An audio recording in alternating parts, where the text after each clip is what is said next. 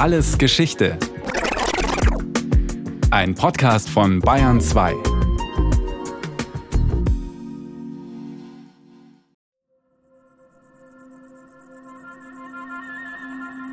Mykene, 10. August 1876.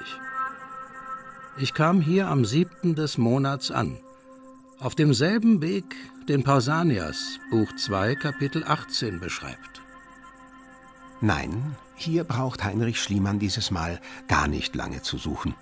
Wie in Hisarlik, wo er die Überreste Trojas einige Jahre zuvor ausgemacht hat. Hier hilft ihm eine Art antiker Bädeker. Der griechische Reiseschriftsteller Pausanias hatte schon fast 2000 Jahre zuvor Mykene besucht und seinen Weg dorthin genau aufgezeichnet. Und auch der größte der griechischen Dichter schweigt sich nicht aus.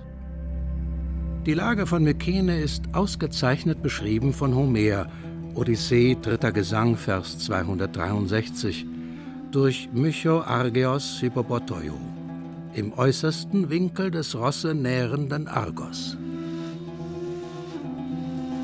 Erst mit Mitte 30 hat er sich Altgriechisch und Latein beigebracht. Und nun macht sich der deutsche Selfmade-Archäologe Schliemann, ausgerüstet mit Pausanias und Homer, erneut auf die Suche nach den Überresten der homerischen Helden. In Troja, so glaubt er, hat er den Schatz des Priamos gehoben.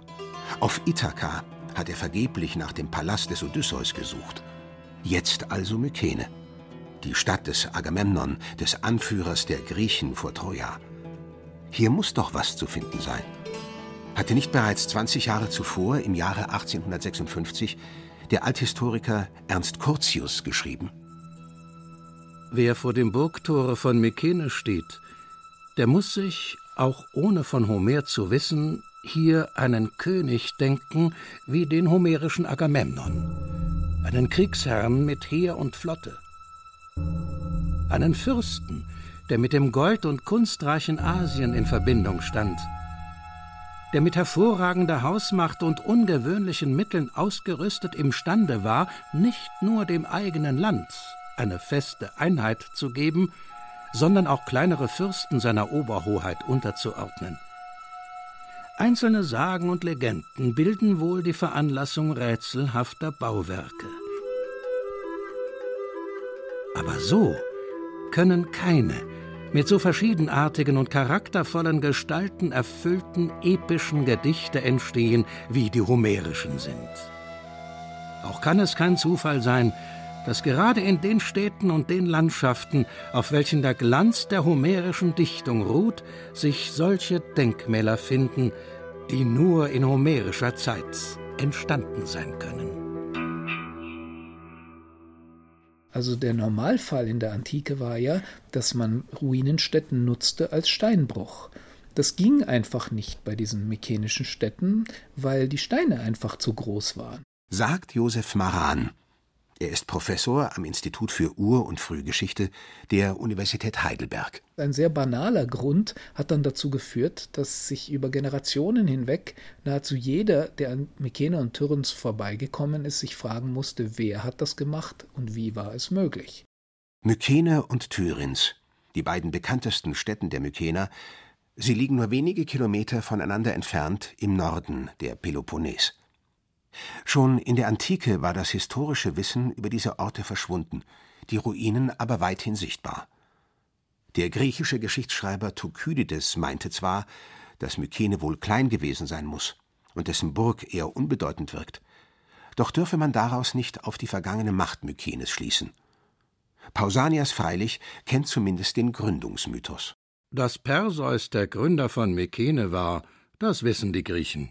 Perseus habe Mykene gegründet und lange glückliche Jahre mit seiner Frau Andromeda über das Land geherrscht. So sagen es zumindest die griechischen Legenden.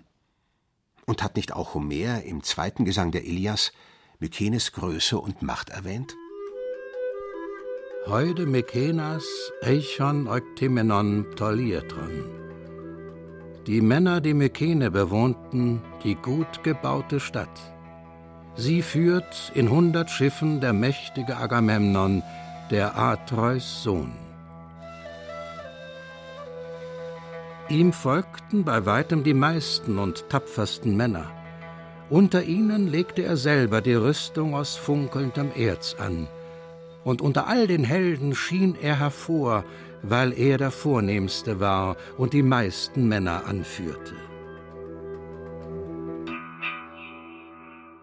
Die mykenische Archäologie hat sich gelöst davon, von diesen sehr simplen Vorstellungen, die am Anfang der Auseinandersetzung mit der mykenischen Kultur standen und sehr entscheidend von Schliemann und seinen Zeitgenossen geprägt wurden, dass man sozusagen mit den homerischen Epen in der Hand diese mykenische Kultur verstehen könnte. Sagt Josef Maran. Er leitet die Grabungen in Thürins. Die homerischen Epen mögen durchaus historische Kerne beinhalten, sie enthalten aber auch Kerne, die sich viel stärker auf die Eisenzeit und auf die Zeit von Homer selbst beziehen. Das heißt, sie sind als historische Quelle, zumindest nach meiner Meinung, nahezu unbrauchbar. So viel ist heute sicher. Die mykenische Kultur existierte weit vor der homerischen Heldenwelt. Man datiert sie auf einen Zeitraum von etwa 1700 v. Chr. bis 1050 v. Chr. Die Mykener schmiedeten Waffen und Rüstungen nicht aus Eisen, sondern aus Bronze, gehören also der Bronzezeit an. Und auch wenn Homers Recken ab und an Rüstungen aus funkelndem Erz tragen, was Schliemann als Bronze interpretiert, ist doch Eisen das vorherrschende Material in den homerischen Epen. Es hat Mykener im Sinne eines Volkes, das sich so genannt hätte, sehr wahrscheinlich nie gegeben. Und wir wissen sehr wenig über die ethnischen Vorstellungen und die kollektiven Identitäten dieser Zeit. Ein lange Zeit verbreitetes Missverständnis ist der Glaube, mykenische Kultur beschränkt sich auf den Ort Mykene mit Umgebung. Oder Mykene sei die Hauptstadt eines gleichnamigen Reiches gewesen. Vielmehr sind mykenische Zentren mittlerweile in ganz Griechenland entdeckt worden. Dementsprechend haben wir ein Königreich mit Sitz in Pylos in Messenien. Ein weiteres Königreich kreiste um die argivischen Zentren von Mykene und Tyrinns, wobei ich annehme, dass Tyrinns ein Zweitpalast des Herrschers von Mykene war. Und Weitere Zentren mit Palästen und Königreichen gab es in Attika, wahrscheinlich Athen, die Athener Akropolis als Sitz eines Palastes und vor allen Dingen dann auch in Böotien, in, im östlichen Mittelgriechenland, wo wir mit Theben, aber auch Orchomenos weitere wichtige Palastzentren haben. Zurück zu Schliemann. Der, fest an den Wahrheitsgehalt der antiken Überlieferungen glaubend, nimmt sich den Reisebericht des Pausanias zur Hilfe. Ich habe nicht die allergeringsten Bedenken zuzugeben, dass die Tradition, welche die Gräber in der Akropolis Agamemnon und seinen Gefährten zuschreibt, vollkommen richtig und wahr sein mag. Pausanias schreibt, Agamemnon sei innerhalb der Burgmauern begraben, während Glytamnestra und Aegisthos außerhalb liegen. Warum das so ist? Es ist der Mythologie geschuldet. Natürlich kannte vor 2000 Jahren jeder Grieche die Erzählungen um Agamemnon und seinen gewaltsamen Tod. Agamemnon kehrt siegreich aus Troja zurück. Im Gepäck die Tochter des trojanischen Königs Kassandra.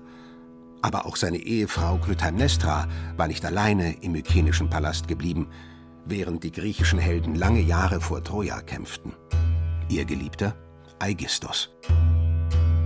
Als Agamemnon mit Kassandra in Mykene eintraf, wurde er von Aegisthos und Clytemnestra beseitigt. Aegisthos war nun König über Mykene. Auch Kassandra töteten sie. Elektra, eine Tochter des Agamemnon, brachte heimlich ihren Bruder Orest weg. Als Orest ein Mann geworden war, ging er heimlich nach Mykene und tötete seine Mutter und den Aegisthos und verfällt lange Jahre dem Wahnsinn, so steht es in der griechischen Sagenanthologie der sogenannten Bibliothek Apollodors. Viel Stoff für die großen griechischen Dramatiker Aeschylos, Sophokles und Euripides.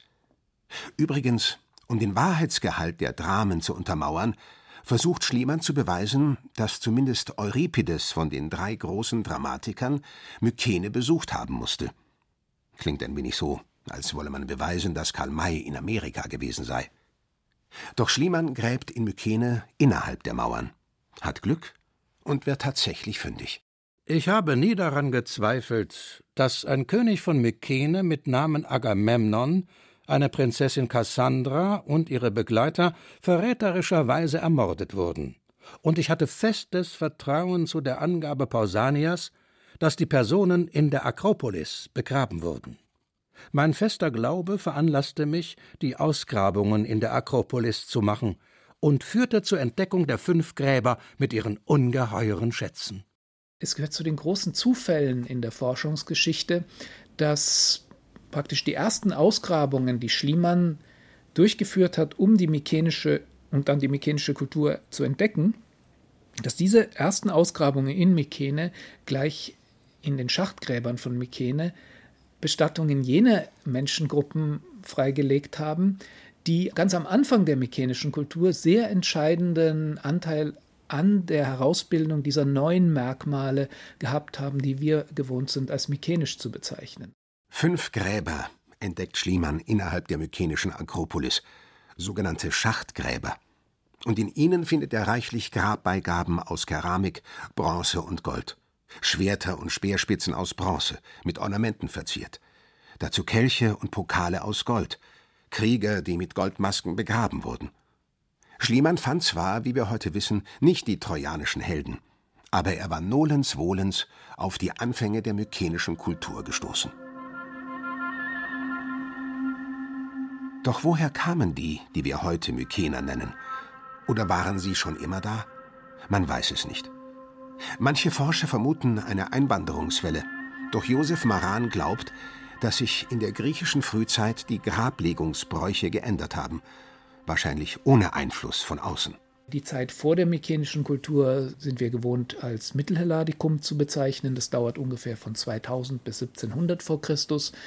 Und Während dieses Mittelhelladikums war es ganz und gar nicht üblich, Toten sehr viel Reichtümer und Objekte mit ins Grab zu geben. Das waren sehr einfache und geradezu ja, auf den ersten Blick ärmlich wirkende Bestattungsausstattungen. Und das ändert sich total am Beginn der mykenischen Kultur. Über die Anfänge der mykenischen Kultur wissen wir wenig. Die ersten drei Jahrhunderte nennt man Schachtgräberzeit, weil außer den Schachtgräbern und den Grabbeigaben kaum etwas erhalten ist. Kaum Siedlungsspuren. Und die mykenischen Paläste mit den heute noch gut sichtbaren großen Steinmauern, sie waren noch nicht gebaut. Die riesigen Mauern regten schon in der Antike die Fantasie der Zeitgenossen an. Als Pausanias im zweiten nachchristlichen Jahrhundert nach Tyrens gelangt, ist die mykenische Kultur schon lange untergegangen. Aber die Mauer, sie steht noch. Die Mauer, die allein noch von den Ruinen übrig ist, ist ein Werk der Zyklopen und aus unbehauenen Steinen gebaut. Jeder Stein so groß, dass auch der kleinste von ihnen von einem Gespann Maultiere überhaupt nicht von der Stelle bewegt werden könnte. Die Zyklopenmauern, in Thürens bis zu sieben Meter breit und mehrere Meter hoch, finden Einzug in die griechische Literatur. Riesige Zyklopen kamen. Sie bauten Mauern, die schönsten der ruhmreichen Stadt schreibt im 6. Jahrhundert vor Christus der Dichter Bakhylides. Aber auch der Dramatiker Euripides macht die Zyklopen zu Dramatis Personae. Er lässt sie skandieren, wie sie mit Meißel und Richtscheit Stein auf Stein schlichten. Die Griechen des klassischen Altertums, so könnte man sagen, machen die ihnen fremde mykenische Kultur zu einem Teil ihrer Sagenwelt. Doch wer hat die unbezwingbaren Mauern nun wirklich erbaut? Riesen? Die Mauern in Tyrens und Mykene wurden mit Sicherheit von großen Menschenmassen errichtet, die allerdings von Spezialisten angeleitet worden sein müssen. Es gibt erhebliche Forschungsdefizite, man glaubt es gar nicht, aber es gibt sie hinsichtlich der Frage, wie das gemacht wurde. Sicher ist, dass man sich bestimmter Techniken des Schleifens von Steinen und des Rollens von Steinen mit äh, Holzlagern bedient hat. Aber mit welcher Leichtigkeit die Menschen des 13. Jahrhunderts etwa es vermocht haben, riesige Steinformate über viele Kilometer durch die Ebene zu ziehen, hm, das ist schon atemberaubend. Steht man vor den großen Mauern, hat man den Eindruck, man stünde vor einer mittelalterlichen Ritterburg. Eine uneinnehmbare Festung und, geschützt hinter hohen Mauern, der Palast mit dem Thronsaal oder genauer gesagt das Megaron. Dieses Megaron war eine sehr kuriose Mischung zwischen Tempel und Palast. Wir haben bestimmte Aspekte, die auf eine Begegnungsstätte zwischen Gottheiten und Herrscher hindeuten, andere, die eher auf einen Herrschersitz hindeuten. Die Paläste entstehen erst im 14. und 13. Jahrhundert, in der Spätzeit der mykenischen Kultur. Im Gegensatz zu den unzerstörbaren Mauern sind von ihnen meist kaum mehr als die Grundrisse erhalten. Doch weiß man, im Inneren müssen die Wände mit Fresken bemalt gewesen sein, oft mit kriegerischen Motiven. Das einfache Volk dürfte in den sogenannten Unterstädten oder den umliegenden Dörfern gelebt haben. Wie groß war eine mykenische Stadt?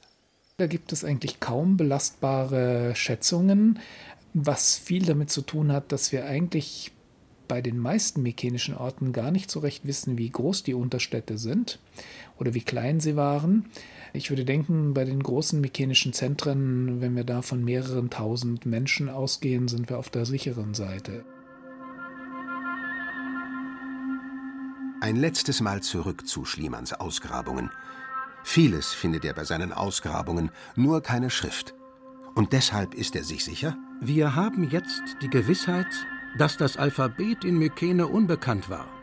Wäre es bekannt gewesen, so würden die mykenischen Goldschmiede, die stets bemüht waren, eine neue Ornamentation zu erfinden, freudig die Neuheit der Schriftzeichen benutzt haben, um die sonderbaren Züge in ihrer Ornamentation zu verwenden. Und hier irrt er. Aber auch die akademische Forschung hat jahrelang geirrt.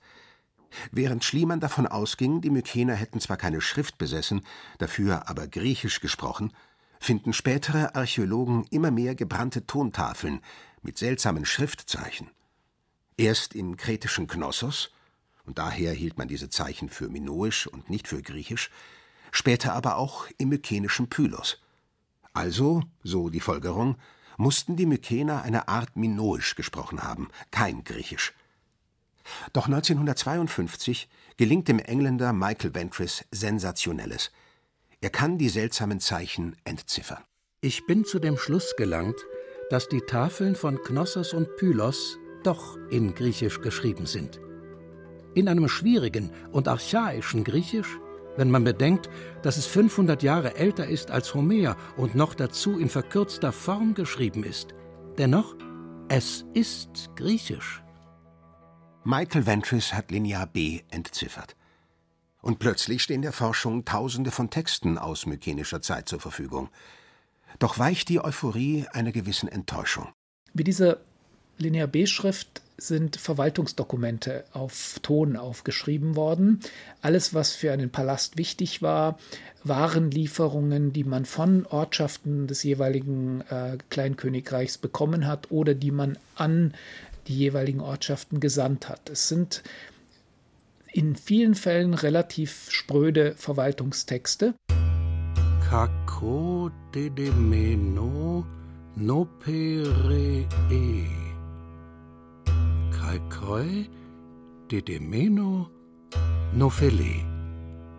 Ein paar Räder mit Bronzereifen. Unbrauchbar. Immerhin können die Historiker durch die Texte den Schreibern der Paläste ein wenig über die Schulter schauen bei ihren Verwaltungsakten. Und nein, keine der Tafeln nennt einen der damals herrschenden Könige beim Namen.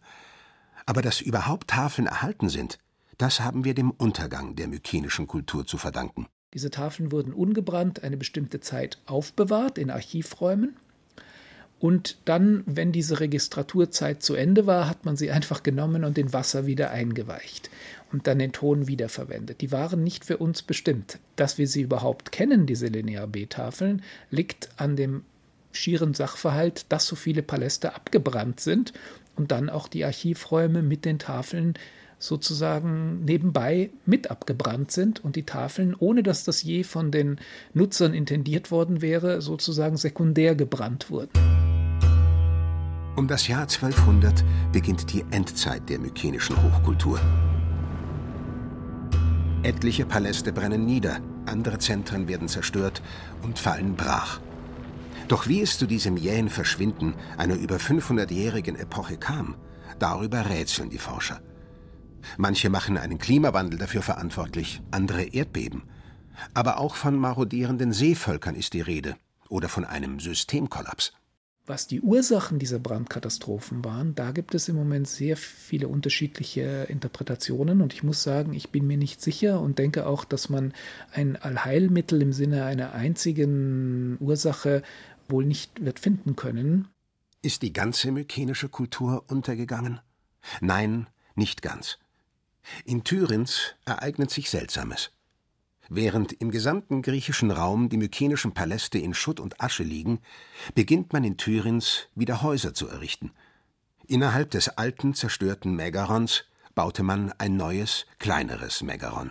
Thürins ist für eine kurze Zeit im 12. Jahrhundert, sagen wir in der Zeit zwischen 1200 und 1120, war das wahrscheinlich der wichtigste Ort Griechenlands. Warum das so ist und warum ausgerechnet Thürins sich so schnell erholt hat nach 1200 vor Christus, das ist etwas, was wir gerade durch laufende Forschungsprojekte herausbekommen wollen. Aber das sind viele Fragezeichen noch. Es scheint so, als habe sich eine letzte mykenische Burg gegen den Lauf der Geschichte gestemmt und so vielleicht den mykenischen Mythos in die Antike gerettet. Vielleicht. Und wir sehen damit, dass diese Hinwendung auf die Vergangenheit und die Nutzung der Vergangenheit zur Konstruktion neuer Legitimität eine große Rolle bereits im 12. Jahrhundert direkt nach den Zerstörungen spielt. Und insofern, aber auch nur wirklich insofern, gibt es einen langen Bogen, der von dem Ende der Paläste bis hin zu Homer führt, dass man sich in dieser Art und Weise auf die Vergangenheit bezieht.